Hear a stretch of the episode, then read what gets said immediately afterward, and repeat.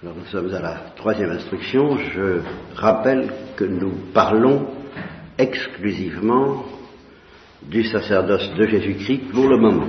C'est-à-dire que nous n'abordons pas du tout encore la question du sacerdoce ministériel et sacramentel qui caractérise l'Église. Et je m'attarde longuement sur le sacerdoce de Jésus-Christ parce que les questions les plus difficiles, les plus profondes, les plus belles, les plus passionnantes et les plus dangereuses concernent le sacerdoce de Jésus-Christ. Et euh, si l'on bute sur le sacerdoce ministériel, c'est surtout dans la mesure où inconsciemment et sans s'en douter, on n'est pas parfaitement euh, réconcilié, je dirais, euh, à l'aise euh, avec le sacerdoce du Christ lui-même.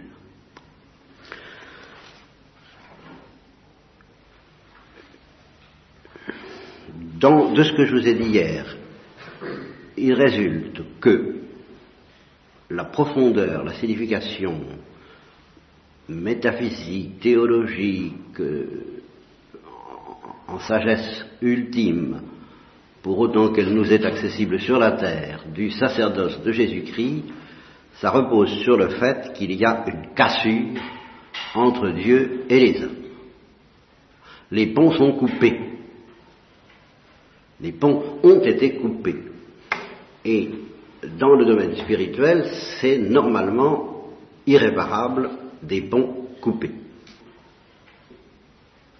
Alors, pour des raisons qui tiennent à la nature humaine et à la sagesse de Dieu, ça n'est pas irréparable complètement en ce qui concerne l'homme, c'est réparable, mais alors moyennant une œuvre grandiose, une invention euh, inimaginable qui dépasse en splendeur et en mystère euh, la splendeur de l'Holocauste dont je vous parlais hier, que j'ai décrite d'ailleurs en termes violents. C'est un aspect de l'Holocauste, soit dit en passant, d'être du feu, donc d'être redoutable. Il y a tout de même un autre aspect qu'il faut tout autant souligner, à savoir qu'il est une douceur, qu'il est un engloutissement dans l'océan de la douceur de Dieu, euh, qu'il se fait euh, d'une certaine manière en pente douce pour l'âme qui se laisse emporter, les deux aspects de ce mystère doivent être euh, affirmés euh, et les mots humains sont insuffisants pour euh, traduire à la fois le vertige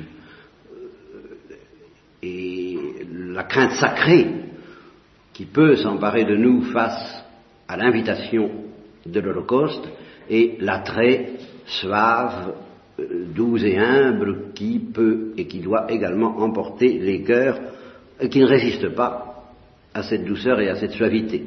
Je, dirais presque que s'il n'y avait que l'aspect redoutable, on n'aurait pas le choix. Quand une tornade s'abat sur vous, vous, n'avez pas le choix. Mais quand une tornade vous demande la permission de s'abattre sur vous et qu'elle y met toute la douceur et les délicatesses d'un être timide, alors les problèmes deviennent graves, parce que ça ne l'empêche pas d'être une tornade, la pauvre. Qu'est-ce que vous voulez qu'elle y fasse? Elle ne peut pas ne pas être une tornade, mais et là, c'est une tornade de douceur, et alors c'est, je dirais presque, une tornade de timidité, qui euh, s'en remet entièrement à vous du destin qui sera le sien en vous, donc finalement le vôtre par rapport à elle. Eh bien, justement à cause de ce respect et de cette délicatesse incompréhensible, les ponts ont été coupés. Et vous m'a fait remarquer que je n'ai pas prononcé le mot de pontife, qui signifie très précisément le fabricateur de ponts, et qu'on trouve dans toutes les religions, parce que toutes les religions pressentent la plénitude de la religion, de la révélation chrétienne, euh, celui qui va rétablir le pont, Catherine de Sienne insiste beaucoup là-dessus, entre l'homme et Dieu. Mais voyez que ça n'a aucun sens si vous oubliez que les ponts ont été coupés par le péché. Et d'abord le péché originel. Alors à ce sujet, encore une petite mise au point sur cette affirmation qu'il euh, n'y a pas de commune mesure entre les péchés que nous commettons maintenant et le péché de nos premiers parents. Euh, il faut s'entendre sur ce que signifie commune mesure. Alors, c'est très balbutiant tout ce que je peux vous dire à cet égard, c'est très pauvre, mais enfin, on, essaie tout de même de fixer les idées tant bien que mal en théologie. Je vais parler en termes de distance, euh, c'est des distances spirituelles, figurées par des distances géométriques, je m'en excuse, n'est-ce pas? Et je dirais entre le péché véniel et le péché mortel que nous commettons, que nous pouvons commettre sur la terre, il y a une distance infini, car euh, c'est la distance entre quelqu'un qui continue à avoir l'amour de Dieu pour fin ultime et quelqu'un qui n'a plus l'amour de Dieu par-dessus toute chose, absolument par-dessus toute chose, comme fin ultime. Donc il y a une distance infinie. À cet égard, il y a plus de distance entre le péché véniel et nos péchés mortels qu'entre nos péchés mortels et le péché de nos premiers parents point de vue-là, il y a une affinité, une, identité de, gravité. L'un et l'autre sont des péchés mortels, les péchés que nous commettons quand ils sont mortels, et le péché de nos premiers parents, l'un et l'autre sont des péchés qui font perdre la vie éternelle. Et si nous mourons dans cet état, etc., c'est ce qu'on m'a appris au catéchisme. Donc là, de ce point de vue-là, ça n'avance à rien que nos péchés soient moins graves que ceux de nos premiers parents si nous mourons en état de péché mortel. Bien.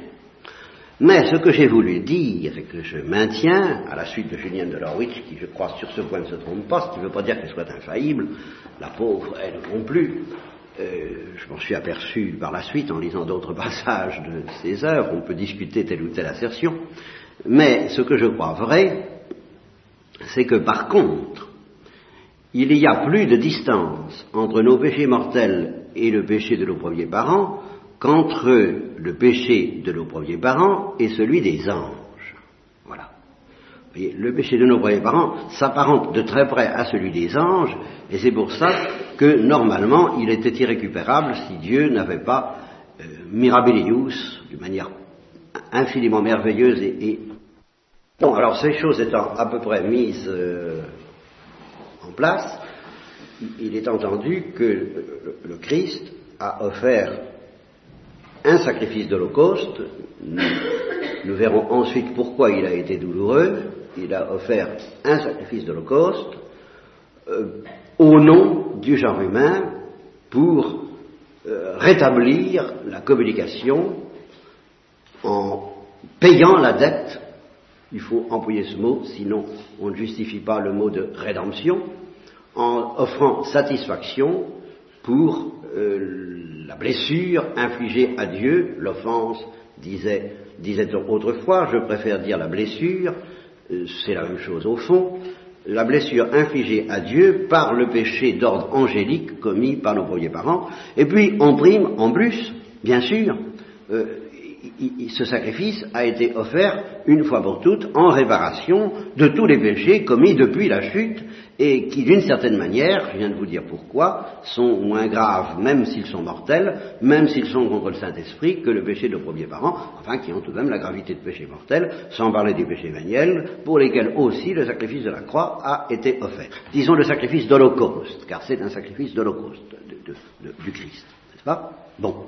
Et ainsi, il a donc agi comme prêtre au nom du genre humain auprès de Dieu.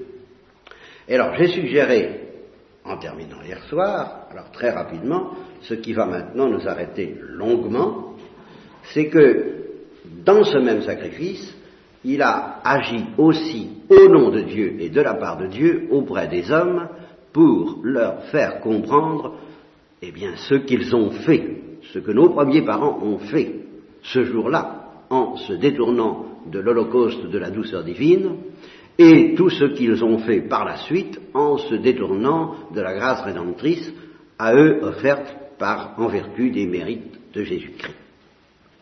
pour leur faire comprendre ce mystère que j'ai appelé longuement le mystère de la douleur de Dieu, appelons ça, si vous voulez, de la blessure de Dieu, parce que les ponts étaient coupés et parce que l'homme euh, était devenu dur d'oreille par rapport aux choses de Dieu, Dieu a jugé bon ou trouvé nécessaire de faire parler un homme en son nom auprès des hommes. Voilà le fond de l'affaire. Ce n'est pas le Saint-Esprit tout seul qui désormais parle directement au cœur de l'homme comme ce pouvait l'être pour nos premiers parents. Ils étaient en contact direct avec Dieu en ce sens-là qu'ils écoutaient directement Dieu leur parler.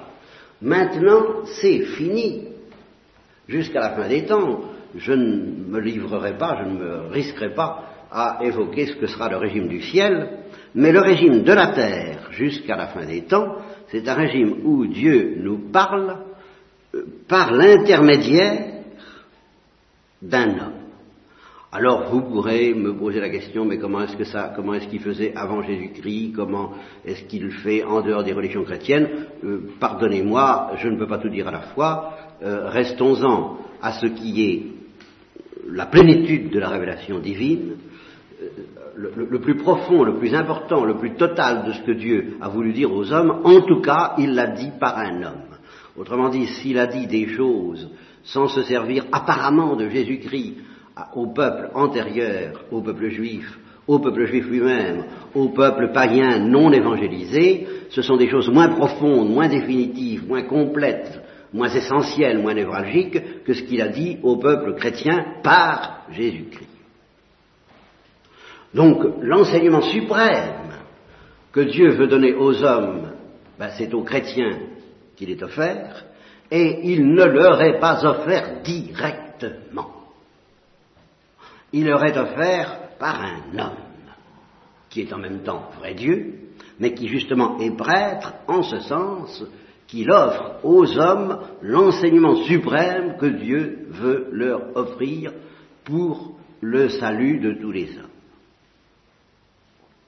Et c'est pour ça que le Christ a dit Je suis le bon pasteur.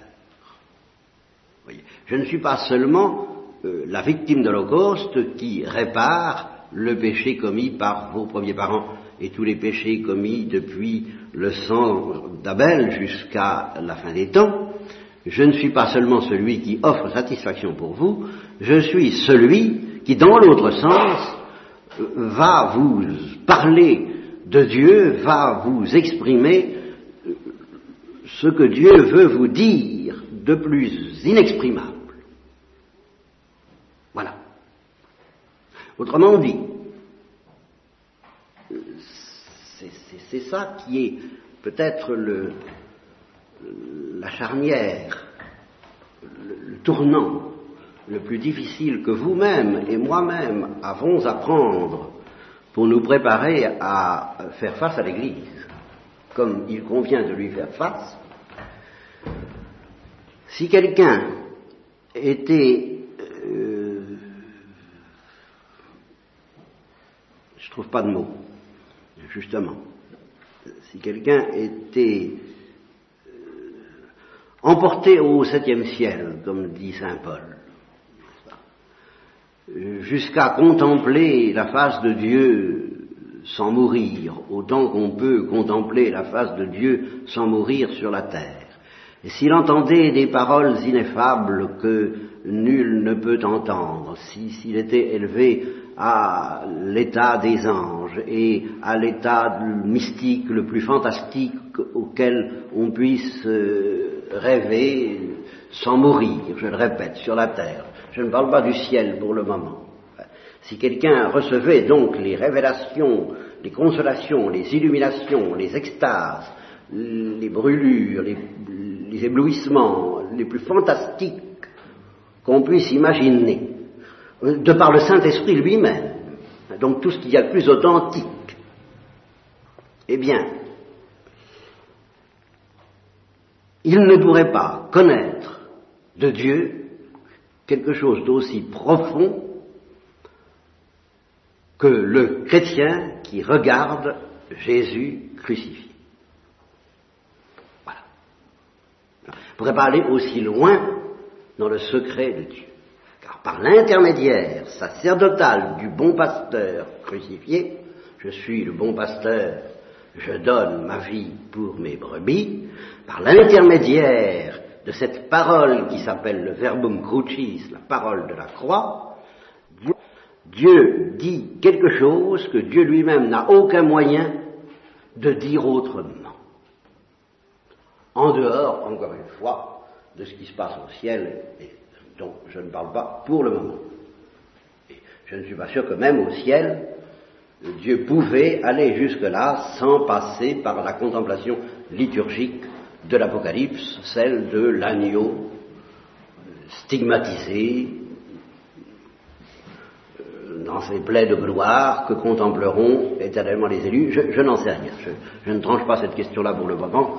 Euh, nous aurions trop à faire. C'est déjà pas mal que de dire qu'en tout cas sur la terre, aucun enseignement plus profond sur le secret de Dieu ne peut nous être donné que par la contemplation du cri que Jésus a poussé en mourant sur la croix, qui est vraiment la parole la plus intime, la plus profonde, la plus déchirante et tout à fait éternelle que Dieu a prononcée par la bouche de son bon pasteur, de son prêtre, Jésus-Christ, nourrissant les brebis du, du, lait et de la viande, du secret de Dieu, du secret de la miséricorde divine sur la croix. Voilà. Alors c'est à la fois comme prêtre et comme victime que Jésus peut parler ainsi, mais ça, euh, qu'il y ait un lien étroit entre prêtre et victime, c'est Jésus qui le proclame lui-même. On ne peut pas être prêtre au sens parfait du mot, sans être en même temps victime, parce qu'on ne peut pas être prêtre au sens parfait du mot si on ne transmet pas au peuple chrétien bah, l'enseignement que Dieu désire qu'on lui transmette. Or, Jésus, souverain pontife, souverain prêtre, ne pouvait pas transmettre l'enseignement ultime que Dieu lui demandait de transmettre aux brebis pour les nourrir autrement qu'en devenant victime. Et voilà pourquoi il a dit, je suis le bon pasteur, je donne ma vie pour mes brebis. Et je la donne pour mes brebis, et c'est là où il y a toute une complexité théologique dont nous risquons de ne pas sortir vivants si je, ne prends pas garde à rester dans, des lignes de force assez simples. Euh, je donne ma vie pour mes brebis, euh, pour les racheter, oui, mais beaucoup plus encore, en un sens, en tous les cas autant, pour leur parler. Parce que s'il s'agissait seulement de les racheter, j'aurais pu le faire à moindre frais. C'est là-dessus. Certes, dans le concret de la sagesse divine, en vertu des décisions prises par la sagesse divine, c'est le sacrifice sanglant de la croix et lui seul qui rachète les brebis qui rachète le genre humain. Mais pourquoi ce sacrifice sanglant et non pas un sacrifice d'holocauste purement suave et délicieux, comme les théologiens ont toujours soutenu que ça aurait pu être du point de vue de la satisfaction. Du point de vue de la satisfaction, la croix n'était pas requise. Pourquoi Dieu a-t-il choisi la croix comme modalité du sacrifice réparateur? Eh bien, pour parler, pour chanter, pour crier. Pour crier quoi? Eh bien, sa blessure. Voyez-vous. Pour que les brebis puissent être enseignées en contemplant celui qu'elles avaient crucifié, car c'est un psychodrame dans lequel Dieu s'est arrangé pour que ce soit les brebis qui mettent le bon pasteur en croix. Ça, c'est fondamental. Il ne s'est pas contenté de mourir de maladie. Euh, alors ça, ça aurait été absurde. Vous voyez Mourir de, souffrance qui ne serait pas infligée par les brebis, ce serait, ça aurait été absurde et vraiment alors inutile, vain, parce que pour la satisfaction, ce n'était pas requis, et, et, pour être éloquent, il fallait que les souffrances viennent des brebis elles-mêmes. Je suis le bon pasteur et je donne ma vie pour les brebis qui me crucifieront. Et c'est cela qui sera éloquent pour elles. Videbunt in quem transfixerunt. Elles regarderont celui qu'ils ont transpercé. Il y a un bruit. Alors, euh, donc vous voyez, c'est pas simplement de la souffrance euh, et de la mort, c'est ce, ce, ce drame selon lequel, justement, Dieu a essayé de faire entendre à ceux qui auront des oreilles pour entendre, et ça demande tout un programme de vie sur lequel je n'insiste pas, mais essayer de faire entendre que le, le, péché des origines, le péché de nos premiers parents était assez grave pour que, afin de nous le faire entendre sa gravité et la blessure qui a été ainsi infligée, Dieu a préféré se faire mettre en croix que de passer outre, que de passer l'éponge. C'est cette espèce de folie divine qui justement s'appelle la folie de la croix que, dont Paul parle. C'est cette folie divine qui est éloquente pour instruire les brebis. C'est ça, l'enseignement qui leur est donné. Voilà ce que vous avez fait, voilà ce que vous faites encore, voilà ce que vous faites tous les jours, et en même temps, voilà ce qui vous sauve. Car si vous savez entendre le cri que vous me faites pousser par votre péché, c'est cela même qui vous sauvera de votre péché car c'est cela qui vous touchera le cœur, peuple insensible.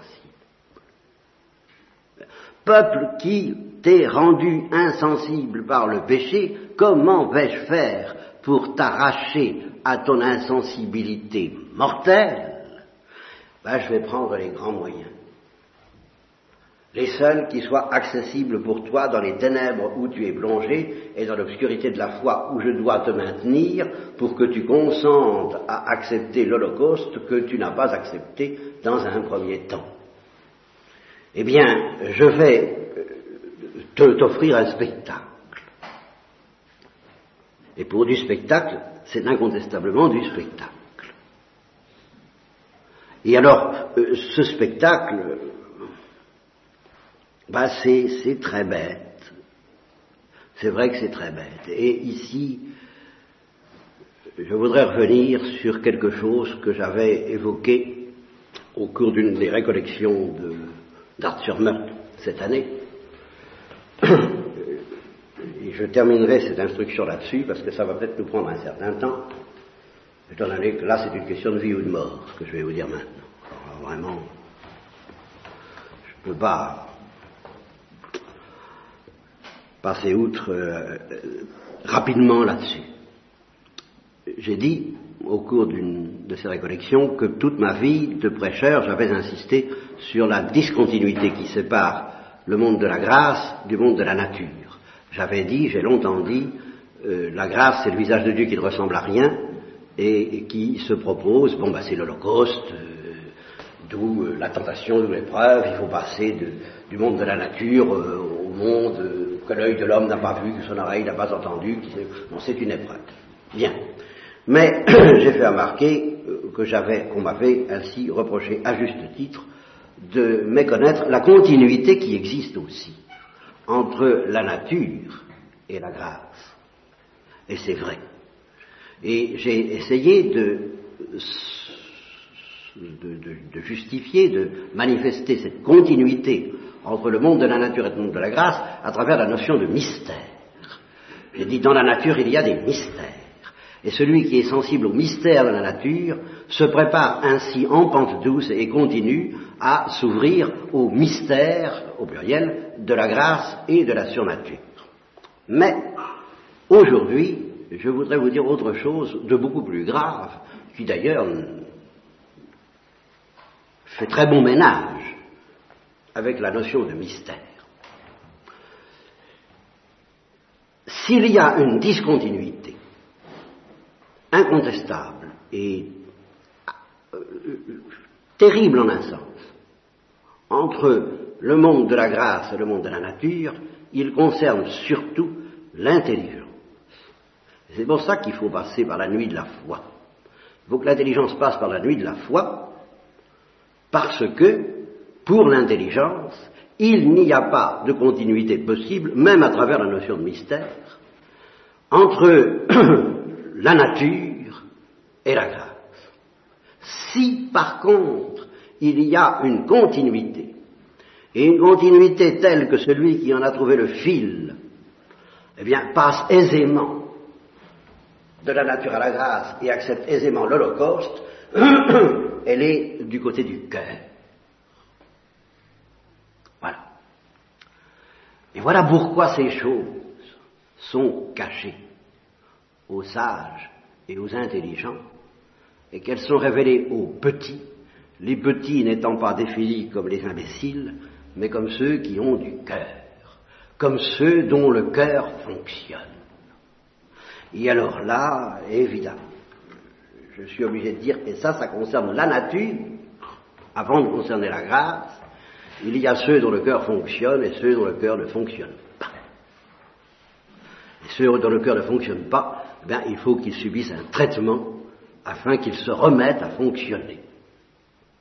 Par le bouche à bouche, par euh, la respiration artificielle, par tout ce que vous voudrez. Il faut qu'ils vivent artificiellement peut-être, en attendant de vivre naturellement, en attendant d'avoir un cœur qui comprenne, mais un cœur qui comprenne les choses naturelles, afin de comprendre les choses surnaturelles, et aussi peut-être les choses surnaturelles afin de comprendre les choses naturelles, tout cela ne fait qu'un. Et quoi de plus naturel que d'avoir le cœur transpercé en face du spectacle du Christ crucifié par nous? Est-ce que vraiment ça demande d'être un sage et un intelligent? Surtout pas au contraire. Ça demande qu'on ne pose pas trop de questions. Ça demande qu'on se laisse avoir.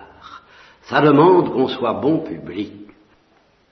Et là, euh, la, pédagogie de Dieu ne laisse aucun doute à cet égard. Il va entraîner dans les secrets ultimes de sa sagesse ceux dont le cœur se laisse toucher par la misère humaine en général, par la misère des innocents injustement persécutés en particulier, et par la misère suprêmement unique de cet innocent qui touchait le bon larron sur sa croix en disant enfin lui il a rien fait quand même, qui est celle de Jésus-Christ. Laisse-toi toucher par la situation de Jésus en croix, avant même peut-être de savoir qu'il est le Fils de Dieu, avant même de savoir ce que ça veut dire qu'il est ton sauveur, ton prêtre, ton, enfin toutes ces choses qui sont rudes et pour lesquelles il faut avoir fait des études, mais laisse-toi toucher d'abord. Et alors là, qu'est-ce que vous voulez? Je dirais le Saint-Esprit est farouche et d'une certaine manière impitoyable.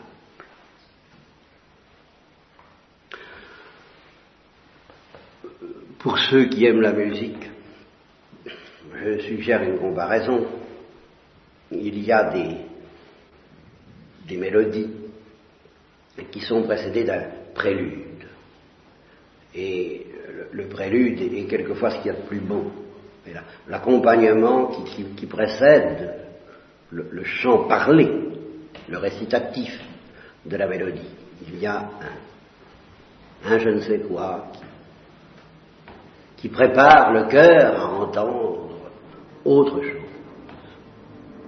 Eh bien, avant de distiller son enseignement théologique rigoureux, implacable, qui va être proposé à la fois, qui est de l'acier, des fidèles, le Christ offre une musique qui est celle qu'il a offerte au bon larron Dans cette musique, il faut percevoir l'innocence de Jésus, il faut avoir un pressentiment de sa pureté, il faut avoir un pressentiment du faible, du pauvre, du, du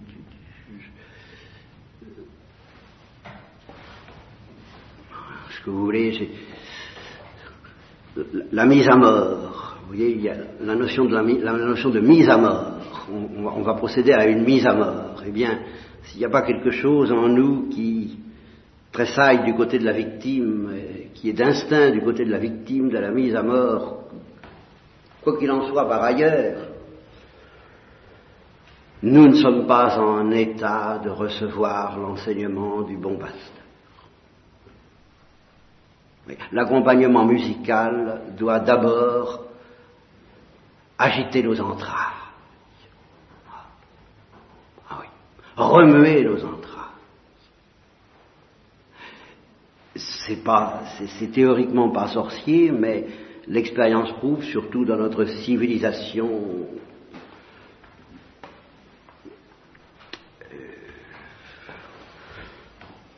je ne sais pas comment l'appeler, moi, cette civilisation, civilisation anesthésiante, justement.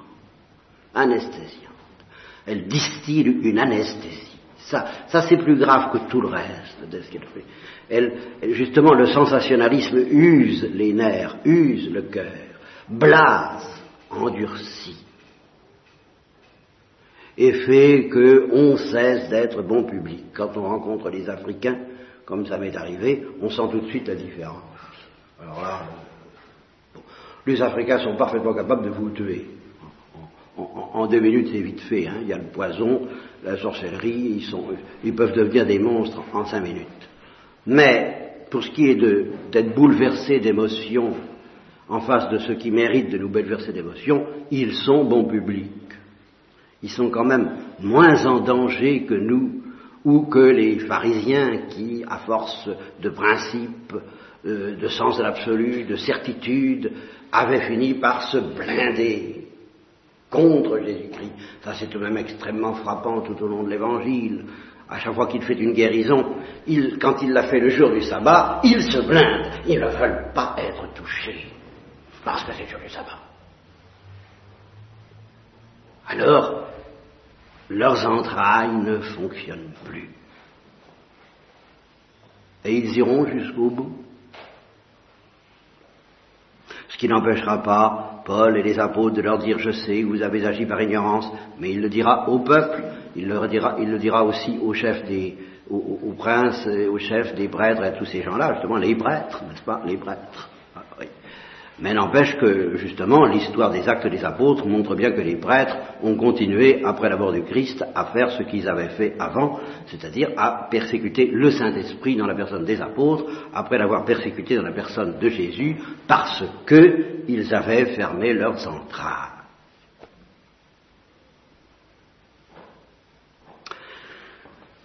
Voilà.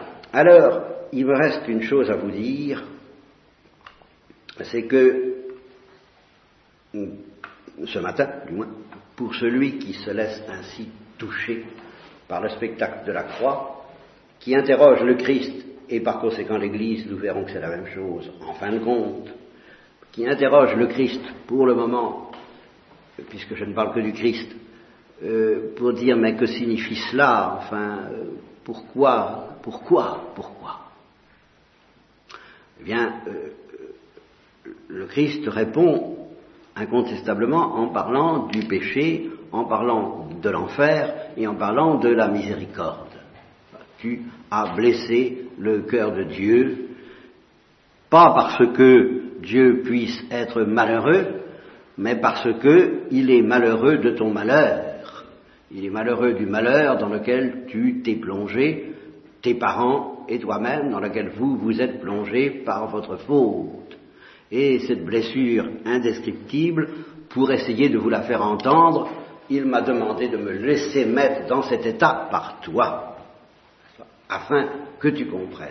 Si je peux me permettre une comparaison, c'est comme si, et vous voyez comme ça sent le psychodrame, comme si quelqu'un ayant essuyé de la part d'un bien-aimé ou d'une bien-aimée une parole blessante ou même un silence blessant, ça peut suffire eh bien, préfère que les choses se déroulent dans une situation telle que celui qui a commis cette blessure apparemment inodine, anodine, euh, soit entraîné à euh, blesser physiquement et à mettre à mort euh, celui qui a été blessé moralement.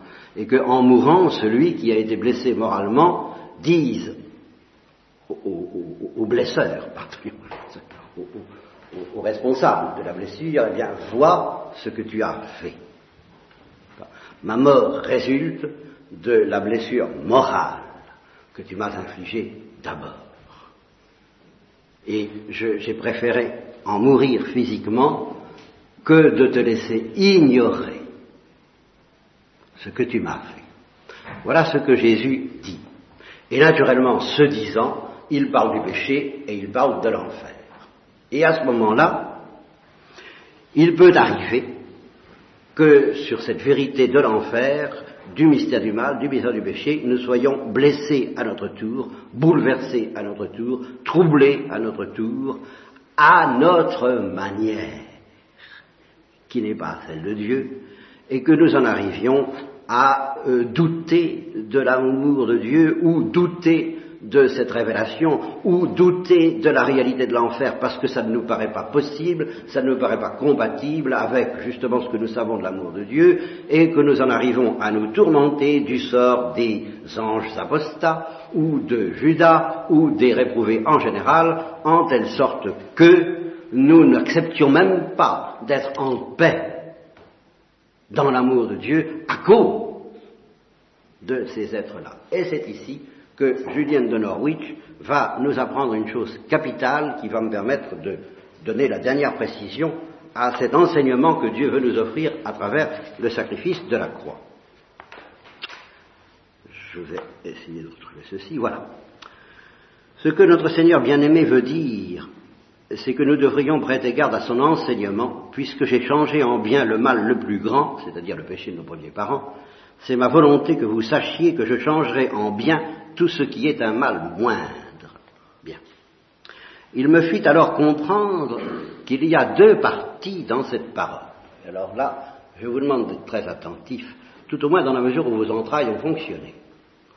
Suffisamment pour vous rendre tourmenté peut-être par le mystère du mal. Si vous n'êtes pas tourmenté par le mystère du mal, je m'excuse, cela ne vous concerne pas. Il faut d'abord être tourmenté par le mystère du mal. Car ça va être la conclusion de ce que je vais vous dire, il y a deux manières d'être tourmenté par, le mystère du mal. Il y a la manière de Dieu. La manière dont Dieu est tourmenté par le mystère du mal. C'est la parole de la croix qui nous l'exprime. Et alors là, nous ne serons jamais trop tourmentés par le mystère du mal à la manière dont Dieu lui-même l'est, c'est-à-dire que nous ne serons jamais trop blessés par cette blessure de la miséricorde, que nous ne serons jamais trop profondément victimes d'Holocauste, de l'amour miséricordieux que Dieu a pour les pécheurs et même de sa souffrance ou cette quasi-souffrance envers les réprouvés. Jamais nous n'irons trop loin dans ce sens-là, c'est-à-dire que jamais nous, nous ne serons trop entraînés profondément par Dieu dans sa blessure. Mais il y en a une autre dont il faut se méfier. Il me fit alors comprendre qu'il y a deux parties dans cette parole. L'une touche notre Seigneur, donc en fin de compte la blessure de Dieu, exprimée par lui. Et notre salut. Cette partie est ouverte, claire, belle, abondante, car elle inclut tous les hommes qui sont de bonne volonté ou le seront. Dieu nous oblige, nous sommes attirés, conseillés, instruits intérieurement par le Saint-Esprit et extérieurement par la Sainte Église, par la même grâce. Notre Seigneur veut que nous en soyons occupés et que nous nous réjouissions en lui comme il se réjouit en nous. Et plus nous le faisons abondamment avec révérence et douceur, plus nous méritons qu'il nous remercie et plus nous en tirons profit. Ainsi pouvons-nous dire avec exultation, mon lot, c'est le Seigneur. L'autre partie nous est fermée et cachée. Je veux dire celle qui ne touche pas directement à notre salut. Car c'est le conseil privé de notre Seigneur. Il appartient à la Seigneurie royale de Dieu de tenir son conseil privé en paix. Et il appartient à ses serviteurs, par obéissance et révérence, de ne pas vouloir connaître ses conseils. Notre Seigneur a pitié et compassion de nous parce que certaines créatures se tourmente trop à ce sujet. Je suis sûr que si nous savions combien nous lui plairions et serions nous-mêmes à l'aise en n'agissant pas de la sorte, nous nous abstiendrions de nous tourmenter. Les saints du ciel ne veulent connaître rien d'autre que ce que notre Seigneur veut bien leur révéler. Leur charité et leurs désirs sont réglés selon la volonté de notre Seigneur. Nous devrions faire comme eux et non pas vouloir être ses égaux. C'est-à-dire que nous ne devons pas nous inquiéter de la manière dont Dieu s'occupe de ceux dont il ne nous dit rien, si ce n'est qu'ils risquent d'exister, et que nous devons tout faire pour éviter d'en faire partie, à savoir ceux qui résistent jusqu'au bout à sa bonne volonté désarmée, à son amour crucifié, et qui ne se laissent pas toucher par sa miséricorde afin d'être sauvés par sa miséricorde. Ceux-là, nous devons en être blessés comme lui, à sa manière à lui, et non pas comme nous, à notre manière à nous, en nous demandant mais qu'est-ce que ça veut dire, comment est-ce possible, et en doutant soit de la bonté de Dieu, soit de l'enfer. Nous ne devons douter ni de l'un, ni de l'autre.